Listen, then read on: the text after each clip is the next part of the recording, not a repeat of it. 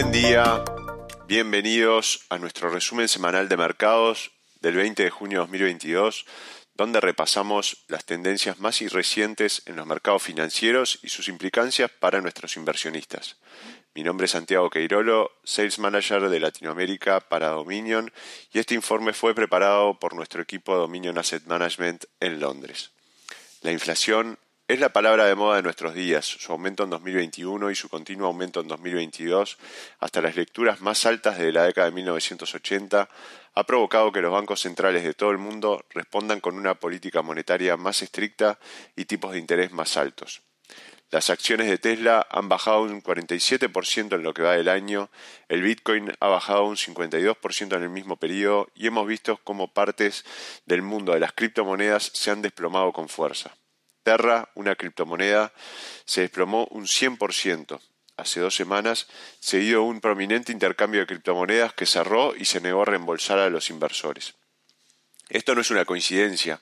A medida que los bancos centrales se ven obligados a retirar liquidez del sistema financiero mundial para luchar contra la inflación, los activos más agresivamente especulativos han visto grandes salidas de capital y graves caídas de precios. Las reglas que han funcionado para los inversores en los últimos cinco años se están estirando por la borda y está surgiendo una nueva dinámica de mercado desencadenada por la inflación y la subida de las tasas de interés que probablemente termine con un lavado completo de los activos especulativos cuyos precios nunca tuvieron ninguna conexión con el mundo real. Esto no es nuevo. Los mercados son sistemas dinámicos, lo que significa que el sistema siempre está cambiando, a menudo con lentitud, otras veces con rapidez. Sin duda, ahora estamos en un periodo de cambio rápido en la dinámica del mercado.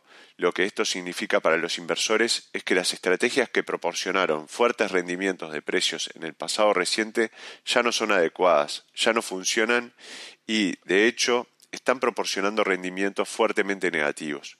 Véase el rendimiento del fondo de Innovation ARC como ejemplo. Los inversores deben evitar el pánico, pero también deben evitar enterrar la cabeza en la arena. La última década ha dado lugar a una falsa sensación de seguridad para muchos con un exceso de confianza en las estrategias de inversión pasiva, así como una continuación con las estrategias que funcionaron en el pasado reciente. Ese periodo ha terminado definitivamente y la desaparición de los fondos y clases de activos que impulsaron el mercado alcista en 2020 y 2021 son una prueba contundente de ello. El aspecto positivo es que si los inversores consiguen acertar con sus estrategias en este momento crítico de los mercados, los rendimientos de, las inversiones podrían ser muy elevados durante la próxima década. Acertar con la estrategia en 2001 y en 2009, años fundamentales de grandes cambios en los mercados, permitió a esos inversores obtener una década de excelentes rendimientos. Consideramos que 2022 será un año fundamental para los inversores.